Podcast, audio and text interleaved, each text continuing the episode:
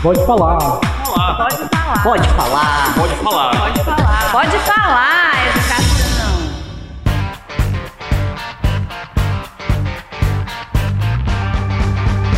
Olá a todos que nos ouvem, eu sou o Rogério Bier e começa agora mais um episódio do Pode Falar Educação, o podcast da Secretaria da Educação do Estado do Ceará, que é mais um espaço para dar voz aos estudantes, professores, gestores e toda a comunidade escolar. Você nos acompanha no seu tocador de podcast favorito.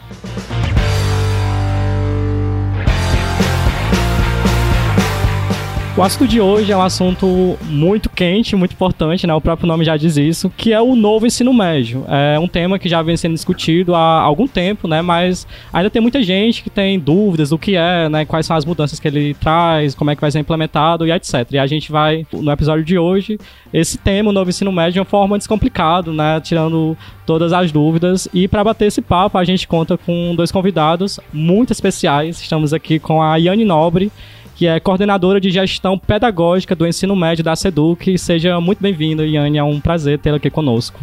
Obrigada, Bier. Boa tarde a todas e todos os nossos ouvintes, as pessoas que estão nos acompanhando. Vai ser um prazer bater esse papo com vocês.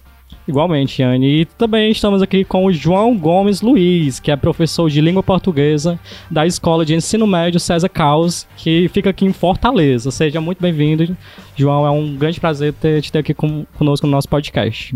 Olá, querido. Olá, Yane. Né, boa tarde para quem está em casa escutando a gente. Primeiramente, é uma honra ter sido convidado para estar aqui com vocês para falar de uma coisa que eu amo, que é a educação. Então, espero que seja um bate-papo muito bacana. Maravilha, então, simbora conversar, simbora conversar.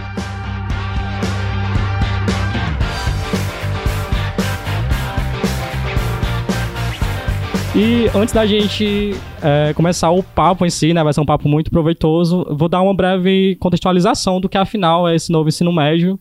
Ele foi institu instituído aqui no Brasil pela lei número 13.415 de 2017, que alterou a Lei de Diretrizes e Bases da Educação de 1996 e apresentou uma nova estrutura curricular para essa etapa da educação básica, que é o ensino médio.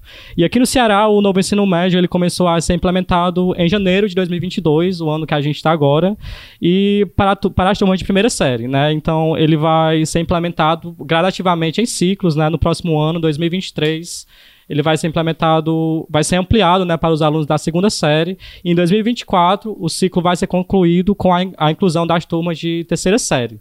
Então, é, já começando, indo direto ao ponto, né, Yane? Fala aí pra gente o que afinal vem a ser o novo ensino médio e o, quais são as principais mudanças, o que é que muda em relação ao modelo que a gente tinha até então. Bom, vamos lá, né, Bia?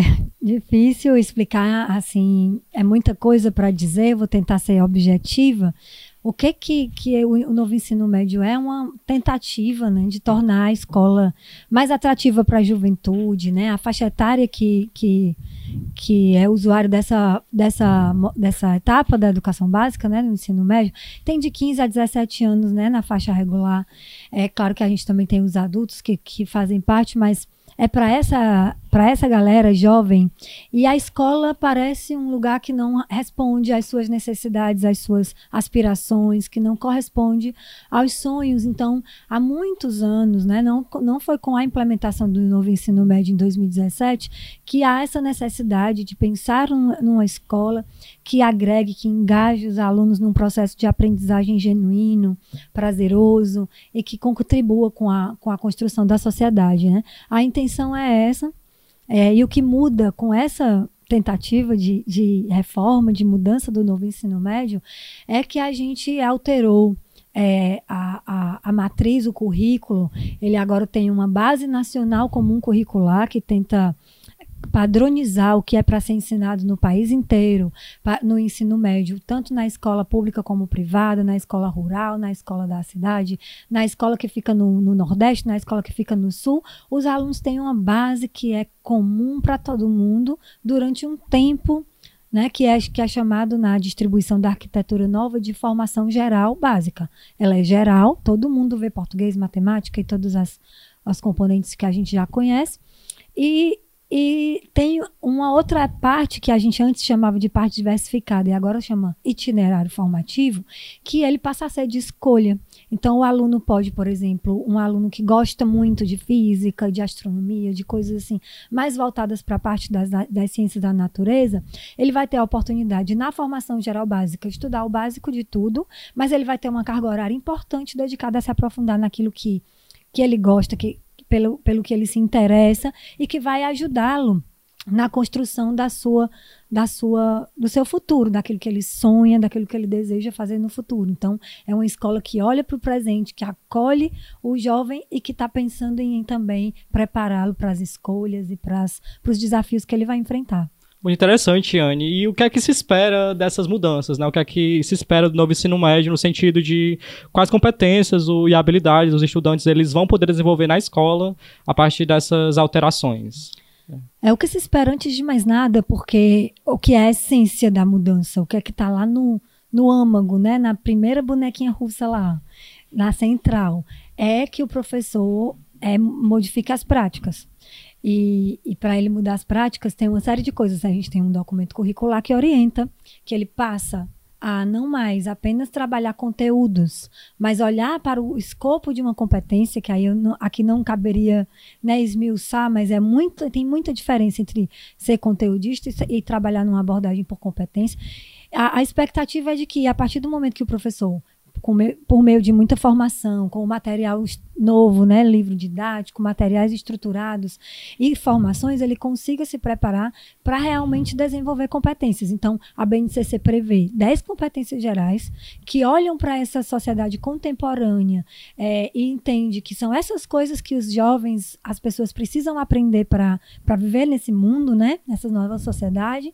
É, e, e as competências das áreas, dos componentes, elas vão caminhar para o desenvolvimento das 10 competências gerais. Então, que se espera é isso, que esse entendimento chegue em cada professor, no chão de cada sala de aula e, fazer com, e, e consiga fazer com que os alunos sejam, é, tenham as suas competências desenvolvidas e não apenas conteúdos memorizados. Muito bom, muito importante esse ponto, né? Essa formação integral para a vida, né? Para o estudante é, como, como todo. E, Anne, conta aí pra gente por que é que o novo ensino médio ele tem priorizado utilizar o termo componente curricular é, em vez do tradicional de disciplina, né? Que a gente é, já, já escuta, já passa a vida escutando, né? Praticamente. Por que essa mudança? Sim. Há a apresentação de muitos termos que não são muito do nosso métier educacional, que a gente que a, a, tanto a BNCC como a nova lei e alguns outros documentos que vão né, aparecendo do Conselho Nacional, vão surgindo os termos e a gente vai agregando no nosso. Mas a palavra disciplina especificamente tinha um ranço, né? Vamos falar a verdade. disciplina lembra coisa muito. Coisa muito engessada, né? Isso. E o componente curricular é uma, uma parte, né? Não é uma gavetinha fechada que você vai ter ali que atender aquilo de uma forma tão rigorosa, mas ele compõe o currículo, porque a ideia da articulação entre tudo que compõe o currículo está muito forte nessa nessa perspectiva do novo ensino médio. Então, é, dentro de um universo de conhecimentos, eu tenho alguns componentes curriculares e essa composição, né, desses, desses pedaços vai fazer com que o ensino médio seja tenha essa visão de integralidade, de inteireza, que é o que a gente deseja, né? Muito bom, muito, muito legal essa, essa diferença, né? Essa abrangência, na verdade, de, de um termo, né? E agora, perguntando para o professor João, João, né? Que é professor do componente curricular de língua portuguesa. É, João, fale para a gente é, sobre o seu componente curricular, né? Que é a língua portuguesa que você ministra. E o que foi que mudou a partir da implementação do novo ensino médio? Então, é, primeiramente é, é interessante eu falar é, do meu local, né, do meu lugar de fala. Sim. Lá na escola em que eu trabalho, que é a Escola de Ensino Médio Dr. César Caos, é, eu sou professor que eu diria que eu estou num espaço assim, de transição, porque eu sou tanto professor da, da primeira série, que começou este ano com, com a questão do novo ensino médio, que com essa novidade dos, das disciplinas eletivas, né? Então eu estou dentro do, da primeira série e estou na terceira série, que não é, tá nessa vibe do, do novo ensino médio. Então a galera que tá na terceira série lá no CC, que é assim a gente chama carinhosamente a escola, lá no CC o pessoal da terceira série é, continua nesse modelo anterior à reforma, E o pessoal da primeira série já começa 2022 com essa novidade, com esse, esse burburinho do que seria é, é, do que seriam as eletivas, é, que, que novidades são essas que, que, que, vão chegando né, em 2022. Então eu estou num espaço muito interessante, porque eu estou numa realidade com a, com a primeira série e outra com a, a terceira série. E, e, muitas vezes até os meninos da, da terceira ficam falando, né? É, João, o que é isso? O que é isso de eletiva? Bem com, com, contrastante, né? Essas duas realidades de, isso, e, de transformação. E é muito bacana isso, porque é, é vivendo um novo e um velho mundo, né? Quase isso. Mas queria começar falando sobre a gente tirar essa, essa, essa visão de que a reforma do novo ensino médio é uma coisa messiânica que vem para salvar algo. É, e também tira um. Eu, eu, quero que a gente tire, né? Eu, desejo que a gente, a sociedade, tire também um olhar é, endemonizador, né? Como se fosse uma coisa ruim. Não vem para salvar e também não vem para destruir, entende? O que eu acredito é que a gente pode observar que as práticas escolares há muito tempo necessitavam de uma renovação e há professores que estão no chão da sala de aula, né? A Yane falou esse termo e a, a gente brinca muito lá na escola, no chão da sala de aula, uhum. que a gente está nesse chão, a gente sabe o que está pegando no pé da gente, a gente que está com esses meninos, essas meninas. Então, há muito tempo a gente vem fazendo transformações. Tem muita coisa que a gente está vivenciando esse ano com as eletivas, por exemplo, que eu já fazia em sala de aula com os meus alunos. Não somente eu, mas muitos companheiros e companheiras é, é, de caminhada, de escola, do chão da sala de aula, entendeu? Então, eu, eu, acredito que a reforma veio assim para validar talvez algumas coisas que a gente já vinha fazendo, como trabalhar disciplinas que a gente não usa mais, né? Essa questão das disciplinas, mas trabalhar, por exemplo, a, a caixinha da biologia com a caixinha da língua portuguesa. Um exemplo que eu dou assim de uma transformação desse ano é com uma eletiva que eu dou em parceria com uma professora de biologia. Interessante. E é uma eletiva que a gente trabalha jornal. Bacana. O nome da, da eletiva é Jornal do CC Despertando o Consumo Consciente. Eu acho que eu nunca aprendi tanto quanto eu estou aprendendo nas aulas, estudando para as aulas pra, é, é, com, a, com a minha companheira, é, a Rose, né, é, professora de biologia na escola.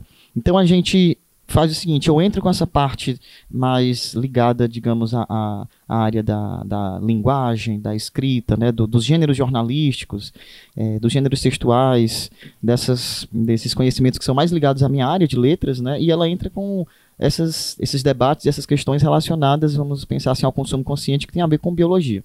Então, eu estou dando um exemplo de, de, uma, de uma coisa transformadora que os alunos, quando viram essa, essa eletiva, ficaram, vale, o que é isso? Além de gostar muito da gente, né? Eles, eles adoram. Que é, desperta a curiosidade, né? Uma integração muito, aparentemente improvável, né? Digamos sim, assim, de repente, casa português com biologia em uma disciplina de gêneros jornalísticos, né? Então, aí é inovador. Aí toda quinta-feira a gente faz essa eletiva com os meninos e, e é gostoso. Eu aprendo bastante, porque sai de uma caixa, né? Uma caixa de língua portuguesa.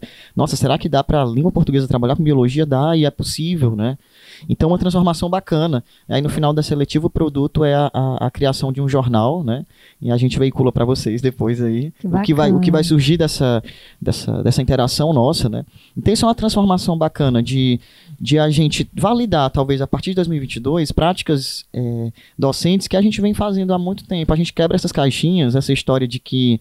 É, a escola pública não funciona, ou que a, a educação é, é, uma coisa engessada, é um discurso de, principalmente de pessoas que nunca pisaram nesse espaço. Quem eu escuto falando é uma pessoa que nunca foi professor de sexta, sexta série, sexto ano, uma pessoa que uhum. nunca pisou, nunca suou um dia inteiro na sala de aula, entendeu? Então, a gente está promovendo uma transformação há muito tempo. Talvez a reforma né, do novo ensino médio venha para dizer assim, olha, vocês já estavam fazendo alguma transformação aí possível, então vamos é, é, é, promover essa transformação de um jeito mais, talvez mais aparente agora, né? Quem não estava, venha também transformar com a gente, né? Sim, com certeza. Isso. Muito interessante essa experiência. E legal ver a Yane falando do, do, que é o novo ensino médio, né? O, essas transformações e você retratando como é que chega no chão da escola, né? Na, na ponta de quem está trabalhando no dia a dia com os estudantes, né? É uma, um relato muito, muito incrível para a gente escutar, né? É. Uma das principais dúvidas quando a gente fala de novo ensino médio é sobre o cronograma de implementação, né? Aqui no estado ele vai começar esse ano de 2022, ele começou com as turmas de primeiro, primeira série, né? E como é que vai se dar esse cronograma de implementação e porque ele não pode começar já abrangendo tudo de uma vez, primeiro, segundo, terceiro ano. Queria dizer aqui para o João que eu estou super emocionada com o relato dele, porque a gente fica aqui na secretaria criando, estudando, tentando levar, aí a gente Claro que recebe muita, muita gente que, que quer aprender, que está interessado, e outras pessoas que nem tanto. Quando a gente vê uma, um lugar onde está acontecendo, um professor que tem uma história legal para contar e que está de, de alguma forma, né?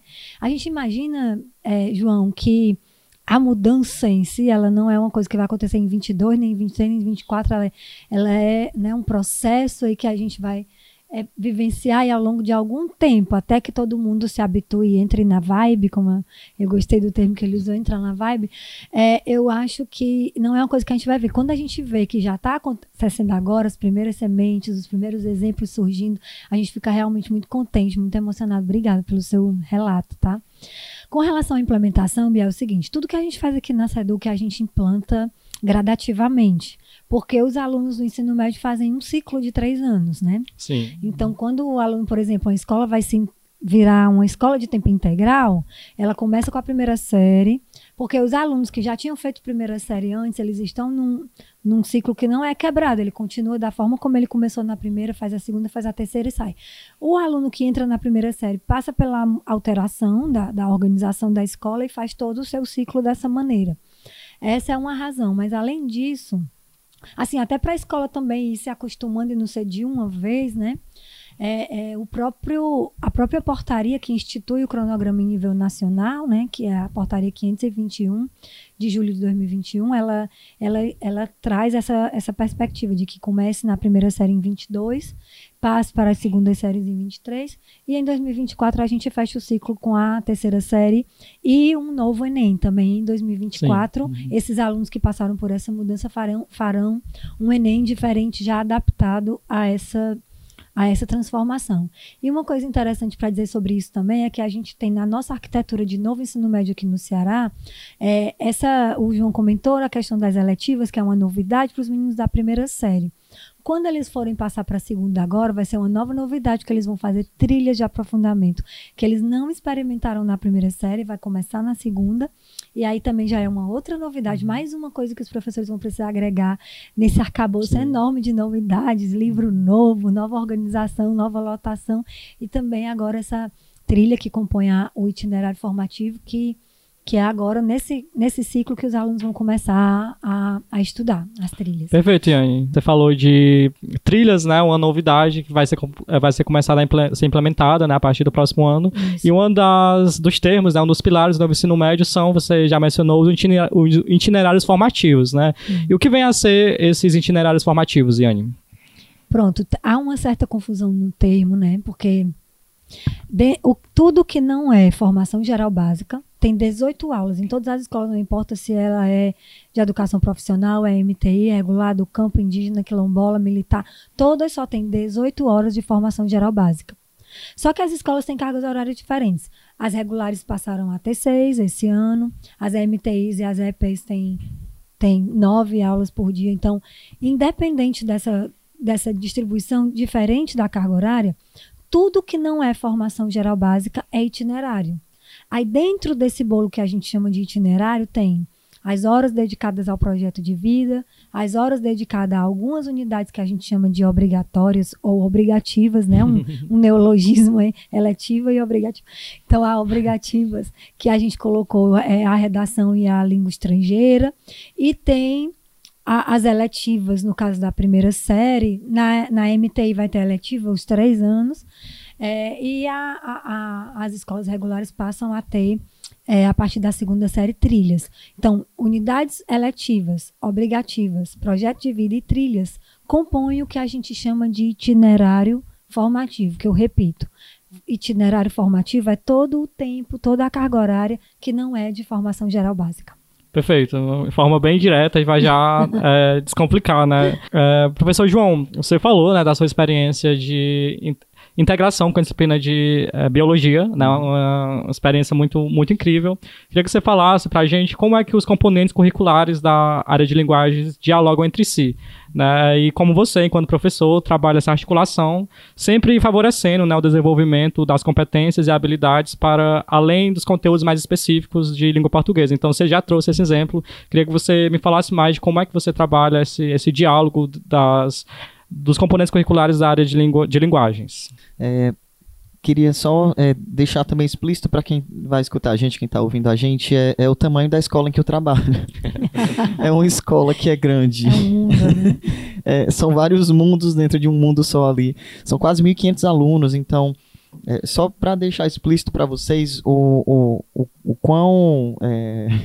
Sei lá, o quão assustador foi pensar um, um, uma nova, sei lá, uma nova configuração para uma escola tão grande, para um público tão grande. Um né? desafio. É muito desafiador. E, e pensando também em questão física, né? É, é, quantos espaços nós vamos ter que multiplicar para abarcar o que é da base e ao mesmo tempo que está na eletiva, enfim. Mas só para a gente é, deixar bem nítido para quem está em casa, né? Como foi assustador para a gente, né? Pensar essa questão da- de, de como configurar o novo ensino médio. Mas aí pensando é, lá na escola, né, no CC, como é que a gente é, é, trabalha essa organização com os componentes, né? Com, com- na minha área de linguagens, né?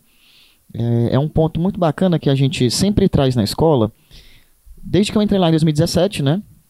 Comecei a, a, a, minha vida é, no, no ambiente do, da rede pública do Estado em 2017, saindo da graduação de letras, né? Então, eu entrei lá na escola é, em 2017 e desde quando eu entrei, é, tem essa dinâmica de, de, de trabalhar, né, de se trabalhar por meio de projetos. Então, sempre foi uma, uma realidade lá na escola a gente ter uma integração bacana não somente dentro da tua área do conhecimento, não só linguagens, mas extrapolar essa questão da, da tua área de linguagens e vai para humanas, vai para natureza, enfim, foi sempre uma, uma ótica que, que ocorreu na escola, entendeu? Então, pensando, por exemplo, como a gente faz essa, essa articulação, né? Uma coisa bacana para a gente pensar é como é, demanda de nós esse esforço de, de você dialogar muitas vezes para além né, do, seu, do seu espaço. Então, por exemplo, agora para as nossas disciplinas eletivas, né, para as disciplinas da base também. Então, a gente faz uma, uma configuração que tem a ver com o diálogo com as pessoas da tua área. É, a gente tem essa demanda de, de reuniões, claro, né, em comum, mas a gente tem essa, essa promoção na escola de projetos, né? Então é uma coisa que, que demanda da gente, muitas vezes, um, um esforço, né? além daquela reunião comum da sua área. Então, demanda aqui, por exemplo, um, um conteúdo de literatura. Como é que a gente pode trabalhar esse conteúdo aqui? É, você é, integrado com os, os demais companheiros da tua área, né? Só que lá na escola a gente extrapola essa, esse fato de ser da sua própria área. Sim. Né? E quando chegou o novo ensino médio, a gente não, não ficou com medo desse sentido. Nossa, como é que a gente vai trabalhar agora isso, entendeu? Acho que a gente ficou com mais medo é, é pelo tamanho da coisa que a gente tem nas nossas mãos. O, o- o tamanho de, de- O tanto de pessoas que a gente tinha para talvez é, O aluno tem que é, sair da encaixar. sala e vai é. para outra e mistura turmas e como é que isso... Gerenciamento, Isso. né? Nosso maior problema não era esse de, nossa, eu tenho que aprender conteúdos novos. Não, não é que os professores do César Cal são os mais inteligentes do mundo, apesar de serem muito bons. e eu tô dentro dessa equipe, né? Somos muito bons, somos pessoas que, que se, se interessam. É, é, quando a gente pensa até no núcleo, né? A questão do NTTPS é, é bacana porque é, é uma iniciativa antes de reforma de ensino médio e o núcleo já traz tanta coisa, tantas habilidades ali socio, socioemocionais e, e, a, e a questão investigativa. O núcleo é uma sim. coisa que no, no estado do Ceará que já, já antecipa assim, o novo ensino médio de uma maneira que a gente não tem grandes problemas de adaptar, né? Sim. Entende? Sim, é importante fris- frisar isso, né? Do, Eu acho que lá na escola o lance é esse, é, é- é trabalhar com o volume de pessoas e não como é, é, a gente trabalhar as coisas novas que estão chegando, novas, novas disciplinas, não disciplina, mas novos conteúdos, novas formas, né? Eu acho que o problema não foi esse pra gente, mas é como gerenciar, entende? A questão de gerenciamento, de Sim. espaço, de recursos, né?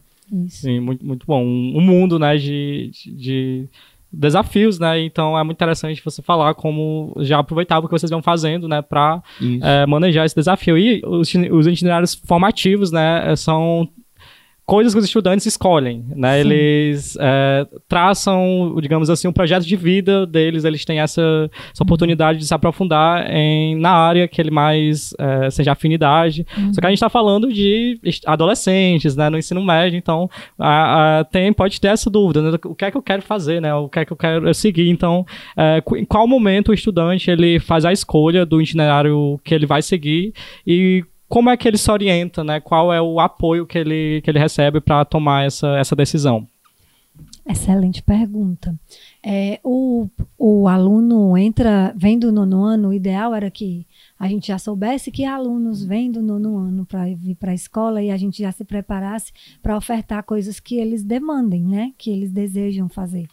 É, mas aí fica complicado um, um planejamento de rede. Só mudar a matrícula já dá muito trabalho, ainda vai sabendo o que é que o menino quer cursar.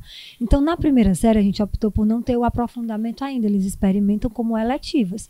Então, a escola, dentro do, da primeira semana ali de aula, faz uma apresentação, um show de tudo que ela tem para oferecer de eletividade. E os alunos vão se inscrever naquelas eletivas para cursar ao longo de um semestre. Que eles, né, que chamem a atenção, que sejam do interesse deles. Quando chegar agora no final, em dezembro de 2021, esses alunos que fizeram a primeira série já vão indicar qual trilha de aprofundamento eles vão cursar em 2023 na segunda série. Porque aí não é mais a eletiva solta. Eu gosto de brincar que a trilha é um trenzinho a, e a eletiva é um vagão solto. Ele pode escolher uma eletiva de humanas, uma eletiva de, de linguagens, uma eletiva de natureza, uma eletiva de formação técnica. E não tem problema. Mas quando ele escolhe a, a, a trilha, é um vagãozinho, por exemplo. Eu quero fazer uma trilha que é uma integrada de linguagens com humanas. Aí ele vai estudar bloquinhos com unidades curriculares de linguagens e humanas integrados, como o João estava falando aqui. A, a, na maior, na, na medida do que for possível, a gente vai estimular que haja essa integração da forma mais, assim, proeminente possível, para a gente não ficar também forçando barra de não, vamos juntar aqui, mas um está falando uma coisa e o outro está falando da hum. outra, né? A integração ser genuína. Então, eles vão poder escolher na prime no final da primeira série o que trilha eles vão, em que em que áreas eles vão se aprofundar durante a segunda e a terceira série. E como eles se preparam para isso? A importância que eu acho que ainda não está claro para as pessoas do projeto de vida. Ter um propósito de vida pode transformar a vida de alguém. Né? Lá no núcleo tem um texto chamado Travessia que diz assim: quando você sabe para onde vai, né, você vai com mais segurança e tudo mais. E às vezes você pode ir para até lugar nenhum, entende? Por quê? Porque não tem nada na sua frente, não tem nenhuma estrela te conduzindo. Essa estrela nada mais é do que um sonho, um desejo, uma inspiração que ele recebe de alguém. Diz, eu quero ser médico. E aí ele, para ser médico, o que é que eu tenho que fazer hoje?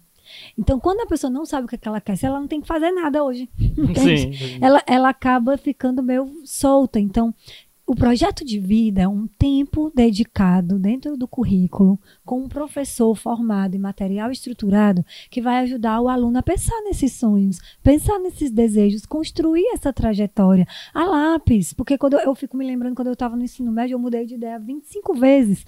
Não tem problema mudar de ideia depois, sabe? Meu filho está fazendo o ensino médio agora e ele foi questionado por uma pessoa da família por que, que ele tinha escolhido o curso que ele está fazendo, né? Aí ele falou: quando a senhora tinha 15 anos, a senhora definiu a sua vida, tia? né? A vida dele foi, vai ser definida em, outro, em outros momentos. Sim. Então, a escolha que ele faz agora é diante do projeto que ele tem hoje. Esse projeto pode mudar? Pode, mas hoje é bom que ele saiba que precisa de um projeto para ele poder construir o caminho. Então, essas aulas foram feitas para serem momentos de reflexão, de apoio e de elaboração concreta mesmo de um caminho a ser seguido para ele alcançar os sonhos dele. Então não é, é, eu fico triste às vezes de ouvir as pessoas dizendo: "Ah, não vou dar aula disso aqui não, isso aqui é uma paparicação, eu vou só dar aula do". Então não é paparicando, é um cuidado que a escola passa a ter, porque a BNCC assume um compromisso com a formação integral do estudante. Então, o que é essa formação integral? É que ele não vai só aprender coisas para fazer provas. Ele vai também aprender quem ele é, aprender a conviver, aprender inclusive a sonhar e se preparar para os seus desafios no futuro, né? Muito interessante. É, essa questão do projeto de vida, né? Lembra aquela clássica frase do, do livro, né? Alice no País das Maravilhas. Sim. Que quando você não sabe para onde ir, qualquer caminho serve, né? E o projeto de vida, ele, ele vai entrar exatamente ajudando é, o a estudante construir. a descobrir, né? A, é, desbravar os caminhos que ele pode chegar a partir disso e experimentar mesmo, né? O, é muito legal essa alegoria que você traz de o, as eletivas serem um vagão solto, que ele vai mesmo experimentar, vai é, enfim, se descobrindo e vai e a partir disso, nas trilhas, ele vai se especificar. Isso. E, Yane, é, você falou dos estudantes, projeto de vida, né? Um, pontos muito cruciais do, do, novo ensino médio. E como é que os professores, mais especificamente aqui da rede estadual do, do Ceará, eles se prepararam, estão se preparando para esse novo modelo de educação? É, é importante a gente lembrar que houve no processo de, de os cinco anos que a lei estabelece para a secretaria se prepararem, a gente teve dois anos de pandemia, né? Então, durante a pandemia, de forma consciente, a gente pausou esse diálogo, né? A gente teve que parar de falar de qualquer outra coisa e falar de ensino remoto, de falar em manutenção do vínculo do aluno, falar e se preocupar com a saúde mental das pessoas que estavam em casa. Então, teve uma série de coisas que aconteceu que interrompeu essa discussão. Quando nós voltamos a discutir, quando saiu o, o, o cronograma de implementação, que a gente sabia que em 21 ia ter que, que falar sobre isso, quando a gente foi conversar com a rede, muitas coisas já tinham se interposto, se interposto no caminho por exemplo, o livro didático chegou para o professor escolher antes da gente começar a explicar para eles qual era a nossa arquitetura. A, a, a gente fez uma formação que aconteceu no final do ano de 2020, para que em, 2000, não, em 2021, para que no, em 2022 ele já iniciasse o ano letivo implementando. Então as coisas foram meio. A gente tem toda a compreensão né, de que foram, é, assim, um tanto quanto de supetão para os professores. E essa formação que a gente ofertou, a gente ofertou para um universo de 4.400 professores e a gente só conseguiu que um pouco mais da metade deles fizesse, completasse o curso. E aí a gente sentiu falta, percebeu que as pessoas estavam implementando, mas ainda com um conhecimento é, que foi sendo construído ali na própria experiência né? E tem uma unidade de rede para essa arquitetura, tem uma unidade de rede para o conceito do que é o desenvolvimento das competências, e, e isso está no nosso documento curricular. Então, a gente fez um trabalho de divulgação, de ir às credes, às escolas, para conversar, para fazer momentos de né, palestras, oficinas e tentar colocar os professores na página. A partir de agora, que a gente já teve a experiência esse ano, é, o foco na aprendizagem é para todas as áreas e é uma formação contínua, né?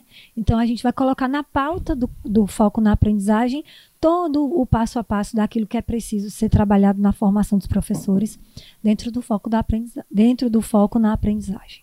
Maravilha, Yane. A Yane falou do, da preparação dos professores, né, da perspectiva de SEDUC. É né, muito importante frisar que é um desafio que veio durante a pandemia. Né? Então, não é, isso não é simples, né? é, uma, é, uma, é um ponto muito importante. E, professor João, você, ela falou do, da preparação enquanto SEDUC e falando da sua experiência enquanto professor. Como é que você, o João, que é, ensina língua portuguesa, né, é, os componentes curriculares da, dessa área lá no César Caos. Como é que você enxerga essa novidade? Quais foram os, os desafios, né? E principalmente também os benefícios de, de, dessa mudança? Eu acho que os principais desafios é, têm a ver também com os desafios do professor e, e, os do aluno e da gestão. São muitos desafios juntos de, de, de todas as pessoas que estão compondo aí essa, esse ambiente né, do novo ensino médio, o ambiente da escola. Eu acho que os principais desafios é, para professores, pensando em mim e também nos meus, meus colegas de trabalho, é, pode ser a questão de formação. Né? A questão de formação é algo que nós precisamos. Né? A Yane fala que, de fato, é, a gente está vivendo um, um tempo em que nós tivemos uma pandemia, ainda estamos nessa pandemia, né? A gente poderia ter se preparado é, para viver 2022 em relação ao novo ensino médio de uma maneira muito mais substancial, mais significativa, mas eu acho que a gente, acho que todos os setores do mundo fizeram que, o que foi é, possível naquele momento para vivenciar, tanto a educação quanto qualquer outro setor.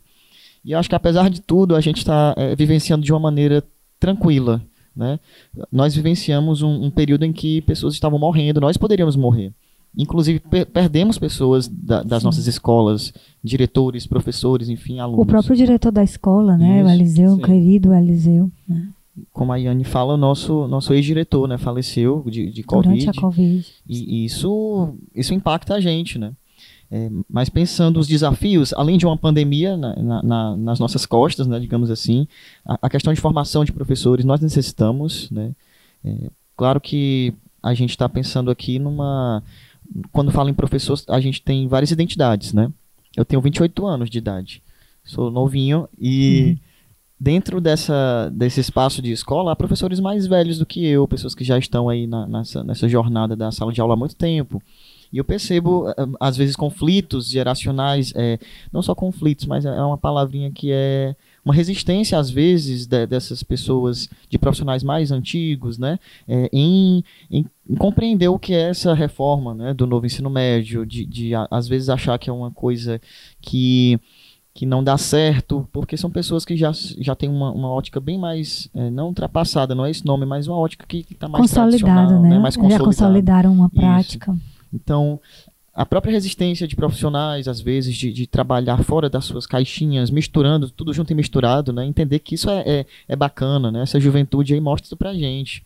Esses meninos é, estão há muito tempo dentro desse novo ensino médio, entende? Esses meninos, essas meninas estão há muito tempo aí dando o tom pra gente. Olha, não é isso que a gente quer, não. A gente quer isso aqui, a gente quer trabalhar. Uhum. A gente quer se ver no que a gente está estudando, entende? A gente, a gente tem aqui um mundo e a gente quer misturar o mundo da gente com o de vocês, né? Então, o maior desafio é esse de, de formação, a resistência de certos profissionais. Eu acho que é outra questão também, é, um desafio imenso para a gente, é os espaços que a gente tem nas nossas escolas. O meu sonho é que toda escola pública tivesse assim um recurso bacana para fazer o que está querendo fazer, o que aquele professor lá que trabalha em eletiva de astronomia, que ele tenha um, um recurso bacana. Eu, ano, esse ano, é porque, é porque esse ano parece que eu vivi vários anos num, num ano só, porque somente em 2022 eu, eu, eu ministrei quatro eletivas, né? No primeiro semestre eu fiz duas de, de, de poesia e a outra foi de podcast, né, inclusive. Só que os recursos pouquíssimos, É. né? É, é uma parada assim que tu tem que às vezes é, é, fazer uma gambiarra para fazer aquele teu podcast acontecer e, e, e não é uma culpa da escola, culpa de, de, de uma secretaria de educação, não é isso, é porque a gente sabe que o nosso país ainda, ainda precisa ter um olhar muito maior para a escola pública enquanto recurso, né? Sim. Então eu fiz o- a, a eletiva de podcast, conseguimos fazer, né? Os nossos episódios estão lá, depois vocês escutem, viu no Anchor, no Spotify. É, Onde, onde é que ele tá disponível? Eu já, ouvi, fazendo aí a já propaganda. No Spotify. não é? No Spotify, no Anchor, deixa, eu te contar, Deixa eu te né? contar, deixa eu te contar. Olha Adorei. Aí eu era um lance que a gente já tinha na escola. É, era um projeto que eu fiz em- no meio da pandemia para movimentar, já que é, tudo era tão assim virtual, né? A gente vivia mergulhado em lives, etc, para bagunçar, para misturar, mexer com a escola, fiz o podcast. Aí não, vou transformar na eletiva, né? Ia ser legal. Aí rolou como eletiva, só que como é que eu vou ter material bacana para fazer uma coisa de maior qualidade? Não tinha, mas eu fiz como, como tinha Sim. que ser, porque o professor é isso, né? Ele, ele tá aqui, improvisa e vai e dá certo, entendeu? Então, recurso, precisamos disso. Formações, às vezes nossos companheiros de caminhada que têm suas resistências, né? Um outro ponto que acho que quando você perguntou para a Yane, né? Ela falou sobre o aluno que escolhe, né? Nesse novo Uhum. ensino médio, o aluno escolhe aí o que, é, o que é que ele quer fazer da vida e logo no início da caminhada do ensino médio ele já tem que, essas, essas inquietações que vão sendo respondidas à medida que eles vão escolhendo, né? Os itinerários e tal. É, às vezes a gente é, lida com, com essa questão da não imaturidade, mas a, a gente está lidando com um público que está no início de uma, de uma carreira acadêmica, né? Vamos dizer assim. Sim. Então, eu acho que essas, os- a gente lida com, com esses, essas questões relacionadas ao, ao, ao medo desse estudante de escolher. Será que eu vou saber escolher? Muitos meninos, às vezes, não, tio, é, é muito difícil escolher isso agora e tal, mas a gente está todo o tempo escolhendo coisas, né? A, a, a gente tem que ver a educação desde o início da vida dessa pessoa, não é só no ensino médio. Né? A gente está fazendo escolhas a todo instante. Talvez com, com a- a- o novo ensino médio haja um direcionamento. Quando a Yane fala do projeto de vida, né? É Exato. bacana isso, porque direciona. O menino começa a se perguntar é, dos sentimentos de quem ele é, para onde ele vai, por que ir por aqui, por que não por aqui, entendeu? Então são desafios de diversas ordens. Eu acho que o maior desafio esse- este ano para a gente era assim: olha, vocês estão fazendo essas transformações há muito tempo. Então, toma, agora, de fato, faça, né? E a gente, por exemplo, lá na escola, nossa, tem que fazer ementa de, de coisas. Nossa, mas e aí, como é que a gente faz agora? A gente fez, o, o- a Yane falou do, daquela apresentação que faz das eletivas, a gente chama de cardápio, né? Mostra o cardápio lá. E tem que ser um cardápio bacana para os meninos. Atrativo, né? Isso. Atrativo. Eu acho que também um desafio é esse, é saber que agora a gente pode fazer uma coisa, mas aí dá aquele frio na barriga. Será que vamos conseguir? Não é? E é gradativo, como a Yane fala. Eu sou professor da primeira série, estou com as eletivas, estou trabalhando junto com a equipe eh, das trilhas de aprofundamento para o ano que vem, da segunda série, e hoje eu estou no terceiro ano, que é a terceira. Eu estou assim, em, em três espaços e é gostoso, Yane, porque eu tô saboreando essas transições, esses caminhos, né? Sim. É, essas veredas. Eu tô construindo algo que daqui a 50 anos eu, eu vou ver o que vai acontecer. A gente vai ver, né? Sim. Eu É um momento não- histórico, na é, verdade, né? Eu participei disso, né? E deu errado, deu ou não, a gente vai ver o fruto, né? É, eu- Isso é muito bacana. ouvindo aqui o João, me vem muito à mente agora uma, uma fase que eu sempre digo quando eu estou nos momentos de conversar com as escolas. É, ninguém está dizendo que, que é perfeito, que, né, que, e nem que não vai dar trabalho. O que a gente está dizendo é que pode valer muito a pena. Né? Porque o que a gente tem hoje de necessidade de estar forçando os meninos a ficarem na escola, né? A- parece que não é muito é, a praia deles estarem ali e você está apresentando um currículo em uma escola diferente que sim, ele diz, ah, aqui é o meu lugar, né? E aí eu, eu me lembro disso porque a gente quando eu tive na escola durante até bem pouco tempo, quando a gente vem para cá, a gente sai um pouquinho dessa vibe de estar ouvindo os alunos todo dia, mas quando a gente tem a oportunidade de conversar com os alunos, é incrível como eles falam desses momentos diferentes, né? Como eles como eles é, é, têm uma outra narrativa para essas coisas, por exemplo, a própria aula de núcleo, né, que ninguém falava nem no ensino médio, Sim. novo ensino médio ainda, mas os meninos gostam dessa coisa diferente, de poder falar, de ter voz, de desenvolver as competências, de ter o- a- as, as competências voltadas para o desenvolvimento pessoal, relacional, também desenvolvidas para além dos conteúdos. Então, é muito bacana é, perceber assim um professor como o João, que está aí com 28 aninhos, né, na flor da idade, é, vivenciando todas essas coisas que ele poderia estar com as mãos na cabeça, né, mas está com um discurso de tô aprendendo, né, tá sendo difícil, tá sendo desafiador, mas a gente está aprendendo, na perspectiva de que está sendo bom para os alunos, né, que é o nosso público, que é, né, que é o nosso objetivo maior. Com certeza. E a- essa pergunta eu direciono para vocês dois, né? A gente está em 2022, na reta final de ano letivo, primeiro ano de implementação do novo ensino médio, né? Um ano de muitas transformações, né? Principalmente para quem está se adaptando, né? Os professores, os estudantes também, né? Muita coisa nova e é, na experiência de vocês, né? É, Iane, enquanto é, coordenadora de ensino médio e gestão, né? E João, enquanto professor, o que é que já é possível observar, né? Em, tanto em relação ao retorno que os estudantes têm dado, né? E, de modo geral, após a implantação desse primeiro ano de novo ensino médio. E vou além, né? O, o que é que a gente pode tirar para o próximo ano, né? Que ele vai ser ampliado e 2024 também, onde vai se complementar esse primeiro ciclo. Eu escutava a, a falando nessa última fala dela, é, eu, eu, eu recordo de, uma, de um pensamento, eu digo um pensamento de uma professora lá da escola, a Josiara, professora de sociologia. A Josi fala bastante uma coisa, uma frase que é assim, algo assim, eu não lembro bem, mas é algo que você só vai fazer algo pra você e por você, você só vai executar aquela coisa se fizer sentido. Ah, se, se fizer sentido pra você, você vai fazer. Faz. Você vai, vai se doar, você vai fazer aquela atividade, aquela prova, participar daquela, daquela aula, entende? Então, eu acho que, que se a gente pensar nessa frase da Josi, né, é, tem a ver com, com o nosso fazer docente, né? Não só sobre novo ensino médio, mas tudo que a gente faz nessa prática docente, se a gente ajuda esse menino a construir o sentido, né? A gente que é da, Iane também é da linguagens, né? Da, Uhum. da minha área também aí de língua portuguesa. É, a gente ajuda esse menino a construir sentido, né? Isso é que transforma a vida dele. Então, não somente sobre novo ensino médio, eu acho que se a gente pensar como educador, a gente está ajudando essa criatura a construir um sentido para a vida dela, né? Sim. E um sentido positivo, porque a gente acredita no que a gente está fazendo. Senão, eu acho que boa parte dos professores do mundo devem pensar isso, escolher essa profissão porque viram que é um- uma coisa que, que muda, sabe? Muda rotas e, e muda para o bem, muda para uma coisa boa. Sim. Então, quando eu penso uma, uma, uma projeção desses meninos de agora, uma projeção para o que a gente está construindo agora, né? Eu, eu penso que vai ser uma coisa frutífera, está sendo, entende? É, é porque vocês não estão ali na sala, né? Algumas pessoas que vão nos ouvir em casa não estão. Às vezes a gente chega assim e o menino já, já pergunta, e aí, vai ser como, né? O, o jornal, trazendo o jornal. Hum. É, Eles eles não estão com medo, não, gente. A gente que tá com medo, né? A gente que. Eles confiam bastante. Naquele professor que está ali. Porque às vezes aquele professor é o único que, que, que viabiliza uma aula para ele falar da, da, dos sentimentos, para ele falar do que ele acha daquilo, de, de, de tal conteúdo, sabe? Às vezes a, a, sala de aula é o único momento que ele tem para ser ouvido, para ser visto como, como gente, como ser humano, né?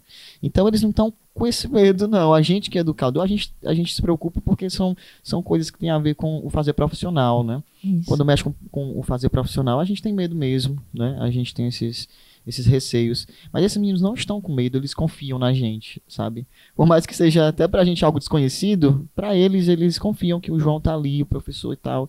Então, uma projeção que eu tenho é, é que as coisas vão florescer, entende? E eu retomo o que eu falei no início. É, aqui não, não devemos ver como a reforma como um, um, Messias, uma coisa que vem salvar ali e vai ser tudo Sim. maravilhoso, como a Yane fala, tem desafios, a gente tem questões do, do chão da sala de aula como, como sempre, né? E, e outros desafios que outros edu, é, educadores que estão ouvindo também aqui no, no nosso podcast também comungam e eu sei, eu sinto, a Yane também sabe, mas eu acho que a nossa projeção é, é essa de de que a gente faça esse, esse nosso é, caminho do novo ensino médio nessa construção de sentido. Entende? Perfeito. Se a gente ajudar esse menino a construir o sentido dele nesse mundo, para que, que ele veio para cá? Para ser o quê? Um médico? Para ser um, um, um, também um professor? O que é que ele quer como ser humano? Quais são os, os, afetos dele? Quais são os sentimentos dele em relação a ele mesmo, ao mundo que o cerca, a política, a religião, a, ética? Não é? Se a gente uhum. ajudar isso, eu acho que a gente vai ter feito pelo menos um pouquinho é, do que não só o novo ensino médio quer, mas é a educação. E eu trago Paulo Freire aqui pra gente. Se a gente pensar uma educação que liberte esse menino de diversas algemas aí que a gente pode imaginar, a gente vai ter feito esse caminho do novo ensino médio e outros caminhos é, é, possíveis, caminhos de bem viver, né? Maravilha. Maravilha. João. Muito inspirador, né? É, fiquei sem palavras. Não, corroboro demais com o pensamento do João, acho que é isso mesmo.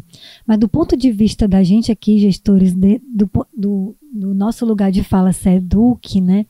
O que a gente tem percebido, né? Que a pergunta era se a, o que, que a gente estava vendo, que a gente estava trazendo de lições, né? É, primeiro que sim, uma rede gigantesca como essa, chegar em cada pessoa em cada chão da sala de aula e levar uma compreensão. Não estou falando nem uma compreensão operacional ainda, porque isso realmente se aprende na prática. Estou falando de uma compreensão de, de, de, princípios, né, de conceitos do que esse novo ensino médio traz. É, a gente percebe o que é muito difícil, que é muito complicado. Você ainda escuta muitas narrativas de resistência, mas eu vou trazer aqui para responder para você uma situação concreta que eu vivenciei, né? A gente tem feito foco na aprendizagem, os encontros, e nos últimos que foram presenciais, é, eu, a gente ouviu algumas narrativas de alguns professores e eu não precisei é, fazer nenhuma defesa. Foram os próprios professores que têm outras vivências que estão assim, não, não, não é bem assim, não, professor. Lá na minha regional, lá na minha escola é diferente. O que, que a gente percebeu?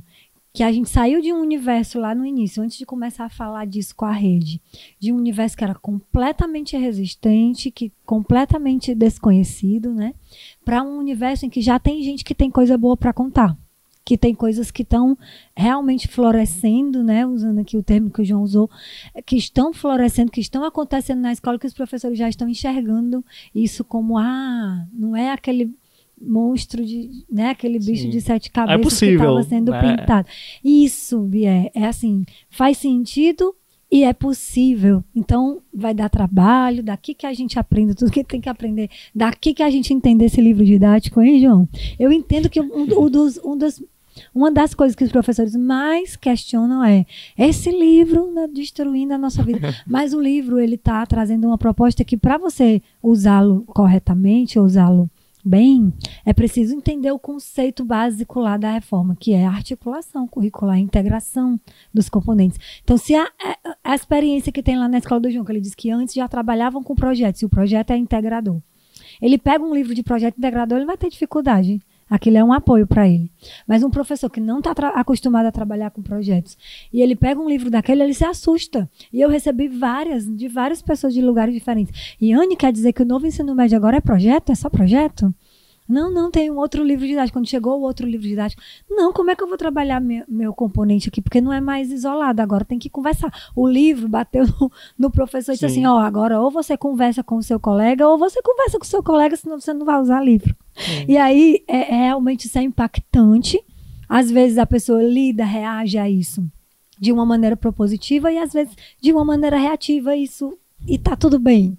É normal que as pessoas sejam diferentes e reajam de formas diferentes, mas que a gente entenda que isso é só um início, é só um primeiro ano de experiência e que essa experiência ainda vai né, se desenrolar aí em, em muitas situações que possam é, pegar esse professor, como o João estava dizendo, né, daquela questão geracional, que já está com a sua prática consolidada, que já está acostumado a fazer sempre daquele jeito, que até já vivenciou outras tentativas de reforma e percebeu alguns alguns fracassos, algumas coisas que não, não eram do jeito que estavam sendo postas, que até essa pessoa enxergue, né, em algum momento que eu, tá, vamos tentar porque tá funcionando aqui, porque que não pode funcionar ali Exatamente. também, né? O próprio estado do Ceará, né, ele já tem muitas, já tinha, né, e continua tendo muitas experiências que podem ser adaptadas, né, como o próprio NTTPS, né, o projeto de vida. Então, Yane, Isso. Ó, Sabe uma coisa, Bia? Só, desculpa eu te interromper, só para complementar com uma coisa interessante que a gente também vê.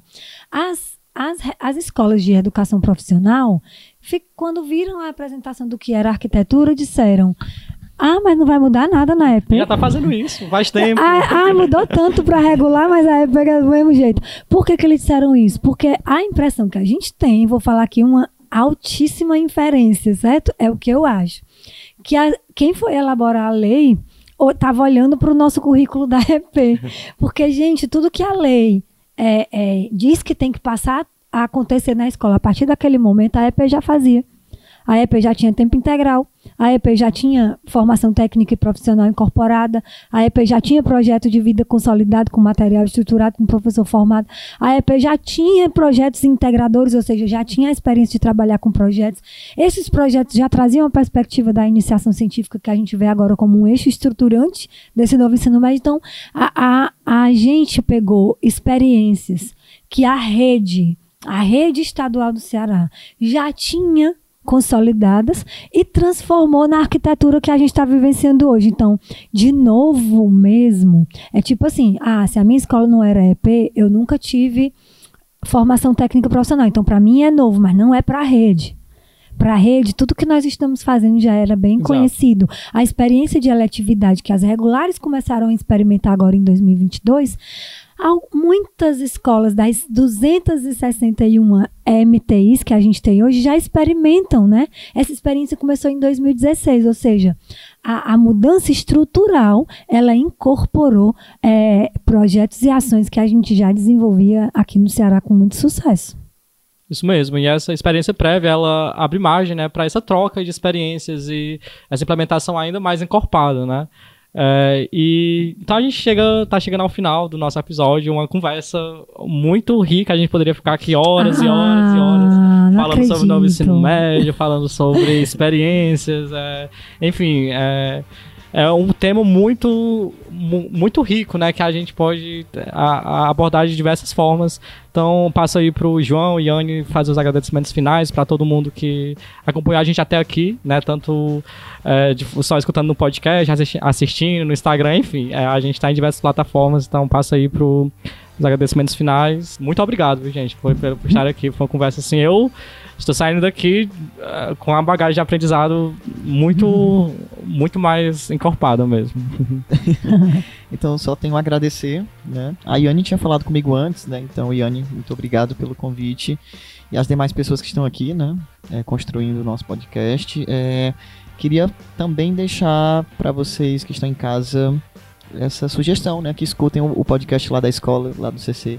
A gente está no Instagram desse jeito, arroba podcast.do.cc. A gente está dessa maneira no Instagram.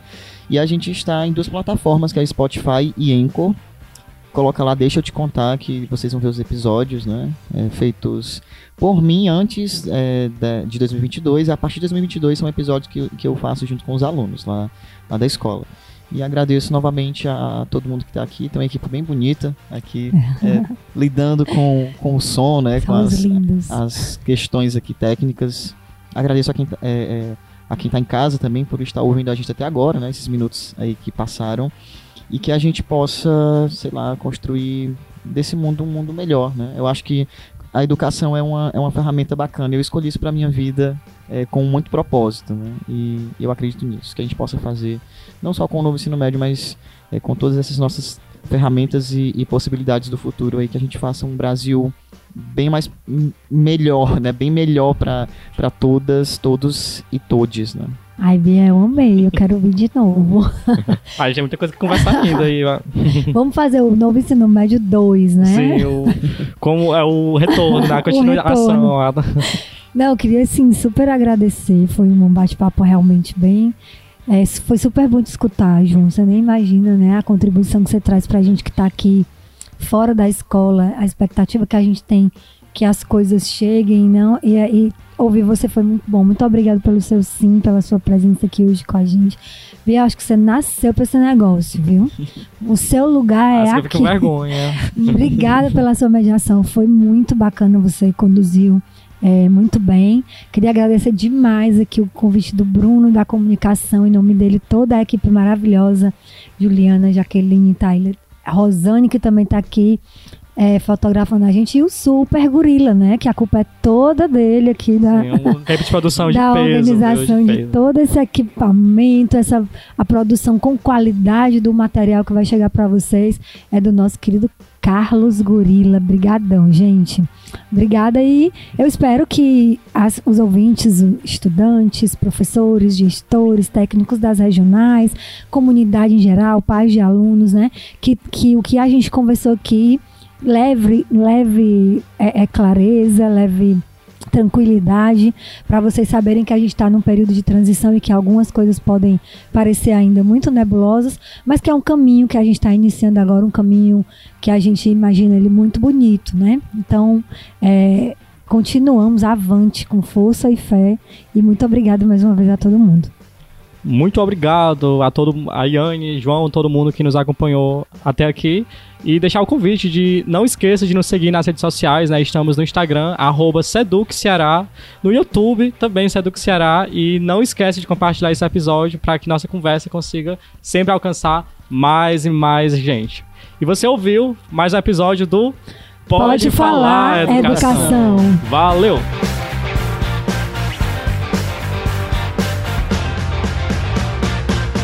Pode falar. Pode falar. Pode falar. Pode falar. Pode falar. Pode falar. Educação.